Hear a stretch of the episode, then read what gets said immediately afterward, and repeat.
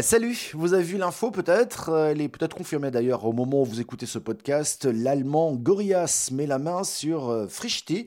Gorias est devenu un poids lourd de la livraison de courses à domicile en 10 minutes. Frischti livre avec succès depuis 2015 des repas à domicile à Paris. Le montant de l'opération n'a pas été communiqué alors je vous parle, mais ce rapprochement va permettre à Gorias de se renforcer en région Île-de-France. Pour l'heure, on assiste à beaucoup de regroupements entre différents acteurs du quick commerce, mais on ne sait pas quel sera le leader avec le bon modèle économique et il y aura des morts. La jeune pousse Cole, qui avait euh, débuté euh, dans la livraison d'alcool, puis s'était lancée dans la livraison de produits d'épicerie sur Paris, eh bien, a cessé son activité. Cole a coulé. En attendant, les dark stores se multiplient, ces entrepôts fantômes, entre guillemets, hein, sont spécialisés dans la livraison de courses en moins de 10-15 minutes, depuis des locaux fermés au public, mais implantés au cœur des villes. Mais les villes de Paris et de Lyon n'apprécient guère ces entrepôts et envisagent, pour protéger le commerce local, disent-elles, d'interdire leur implantation. Mais les différents acteurs du quick commerce se défendent en indiquant qu'ils ont intégré des produits alimentaires locaux venant du boulanger du coin, par exemple, qui voit ainsi, lui, un nouveau canal de vente.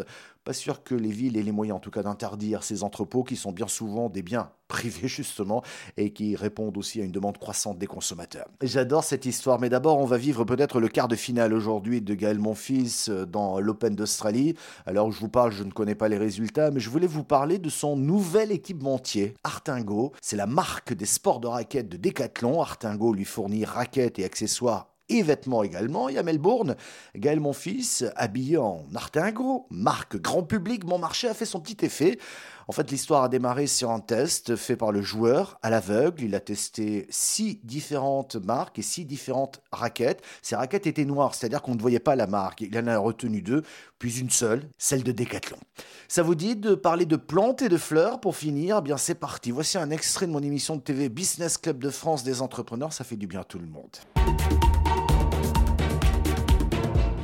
Et pour finir cette émission, un nouveau rendez-vous, le portrait d'un entrepreneur créateur. Nous allons à Lyon aujourd'hui pour découvrir Caroline Lester. Elle est accompagnée par le réseau BGE et elle vend des box avec des plantes fleuries et ou comestibles sur abonnement par exemple ou à l'unité. On part tout de suite à Lyon. La Pousse Verte, euh, elle propose des plantes et des coffrets cadeaux autour des plantes avec une approche responsable et ludique. Euh, l'idée, c'est de proposer des plantes cultivées euh, en France, dans la région lyonnaise, sans traitement chimique. Donc, notamment par le biais d'une box qui va changer à chaque saison et dans laquelle on aura une plante fleurie comestible. Et avec, on va trouver des conseils de jardinage, des recettes de cuisine, une illustration et une surprise qui va changer tous les trois mois. On peut s'abonner ou les prendre à l'unité.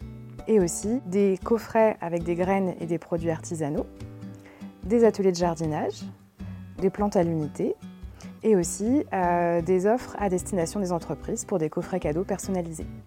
La Pousse Verte, c'est en premier lieu un site e-commerce et euh, les réseaux de distribution sont en train de se développer. Pour l'instant, c'est une petite euh, structure qui a besoin de grandir. Euh, mais il y a beaucoup de perspectives favorables, de nouveaux débouchés qui arrivent. Ce que j'aimerais, c'est qu'on soit une équipe plus, plus étoffée, je ne sais pas, entre 6 et 10 personnes, l'idée, c'est de pouvoir être présent euh, de manière euh, nationale. Ce qui me rend fière dans ce projet, c'est qu'il soit devenu concret, réel. Je suis fière quand je reçois des commandes.